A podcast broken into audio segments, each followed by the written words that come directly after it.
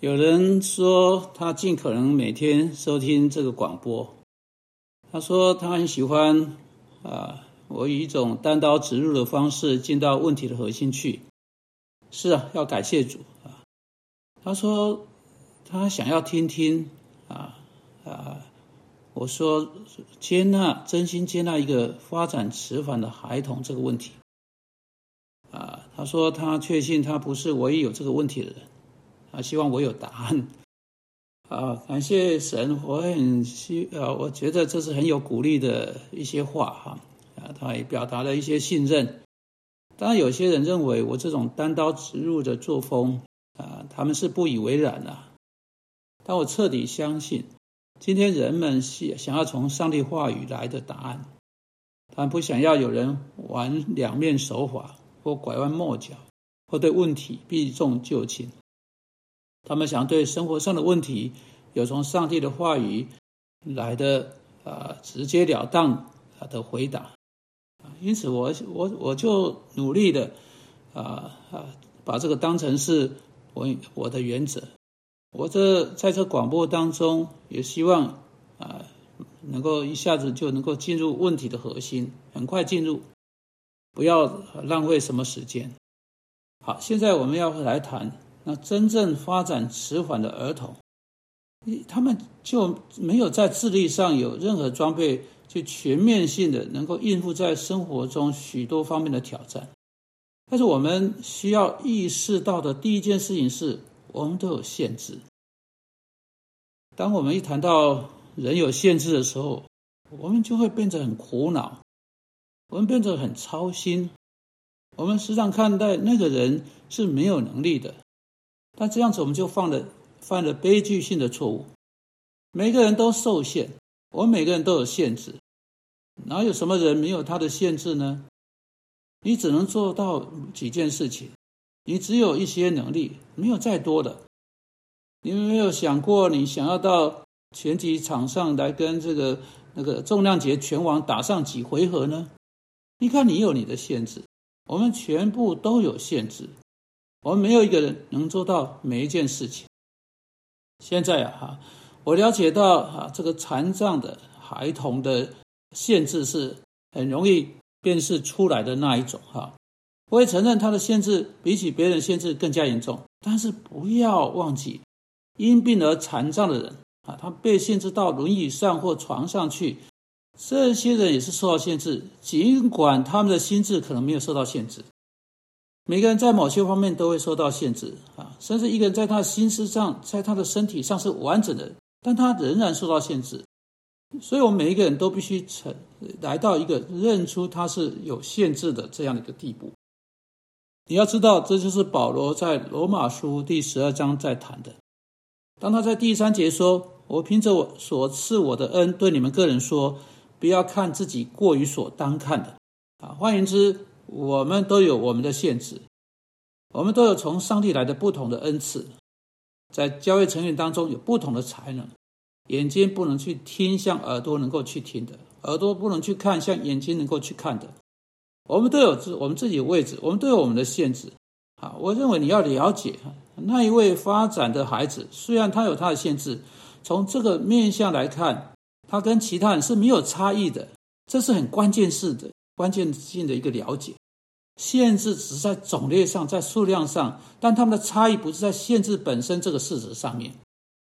因此，《罗马书》第十二章第三节的后半段也暗示着，那也是你需要了解的关键事实。以及我们不止不要看自己过于所当看的，但保罗接着说，要照着神所分给个人信心的大小，看得合乎中道。所以说，我们对我们自己有的才能。啊，我们是怎样的人？我们应该要冷静的思考，或者看得合乎中道。上帝已经赐给每一个人一些事情去做，你要看得合乎中道，冷静思考。好，就你跟那个发展迟缓的孩子的观点来说，你认清限制是一回事，但是停止在停在那个限制之上，是许多人，包括他的父母所犯的极大的错误。反过来说，这表示有事情要去做成。要强调是那个孩子有的才能，而不是限制。要超越认清限制存在的事实，并且其次，现在要认清才能也是存在的。每个孩子不管他发展迟缓多么严重，总有一些才能，就算这个才能只是动作之类方面的，对他来说还是有一一些地方可以给他。啊，如果孩子自己因着智力上呃呃的不足啊，他被归类在旗下的限制，没有能力做这事的话，父母就有责任对他的才能做出一个审慎的评估。啊啊，不仅仅是对他的限制，啊，要对他才能做出评估，这是父母最重要的责任。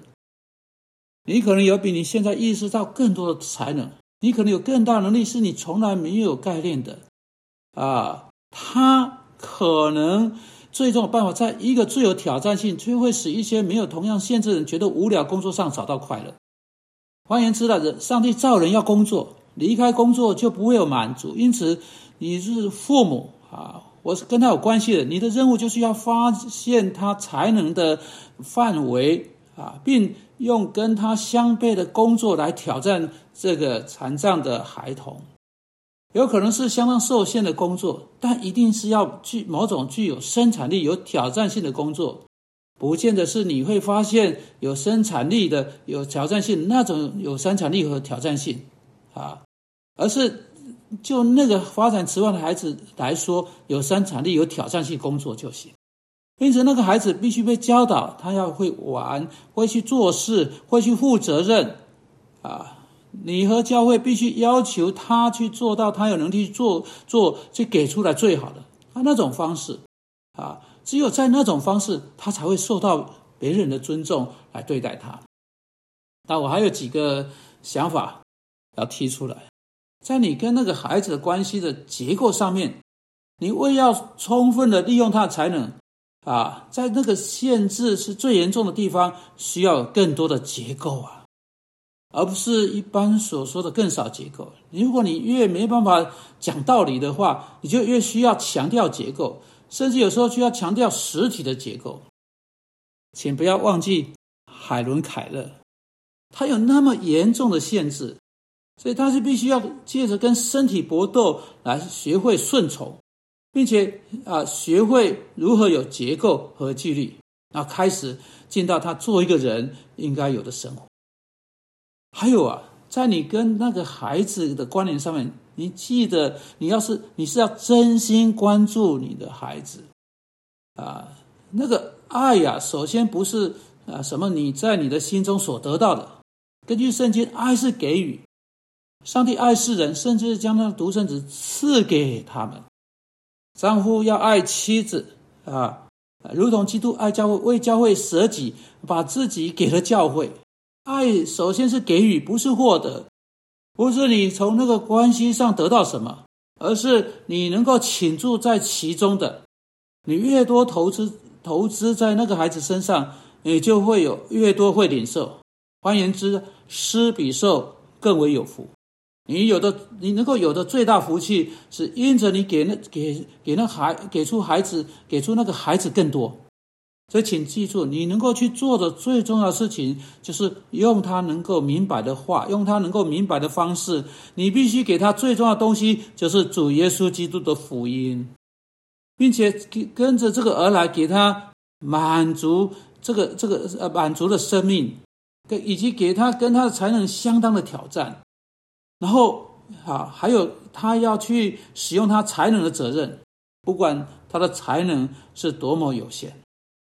主，我们祷告，求你在这件事情上帮助这样孩子的父母。奉基督的名，阿门。